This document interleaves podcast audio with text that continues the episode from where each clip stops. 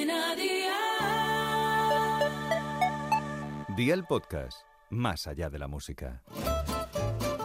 ¿Qué hacen hoy? Con Masito. Hola familia, hoy para muchos, sobre todo para los más jovencitos, es la noche más mágica del año. Hoy vienen con sus camellos a casa sus majestades los reyes de Oriente. Y qué mejor para celebrar esta noche que hacerlo con una de las cenas que más les gusta a los peques. En esta ocasión, una pizza carbonara que está brutal. Por cierto, si hay algún niño oyendo el podcast, hoy hay que acostarse prontito, que si estáis despiertos, los reyes no pasarán por vuestra casa, así que ya sabéis, a cenar y a la camita. Y vosotros, papis, ir a por la libreta y tomar nota de los ingredientes que os doy la receta.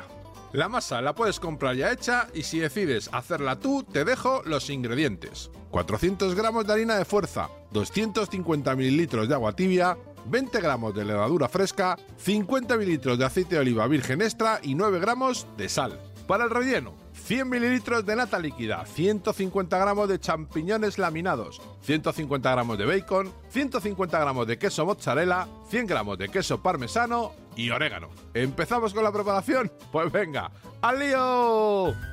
Para la preparación de la masa agrega la harina de fuerza a un cuenco, vierte el agua templada y diluye la levadura fresca con las manos. Remueve y mezcla todo hasta que se integre. Amasa durante 5 minutos y forma una bola. Ponla en el interior del cuenco, tápala y déjala que leve hasta que doble el volumen.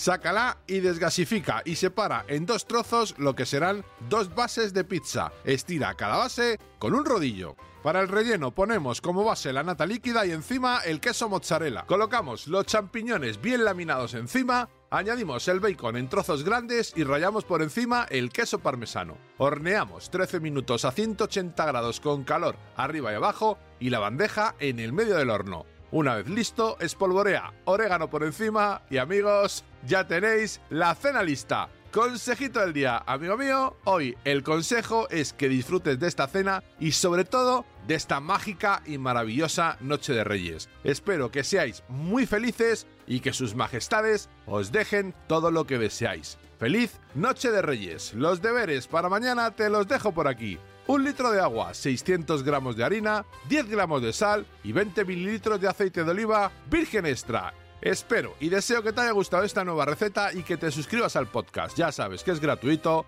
No te olvides de compartirlo con tus familiares y amigos. Y te espero mañana. Recuerda, paso lista.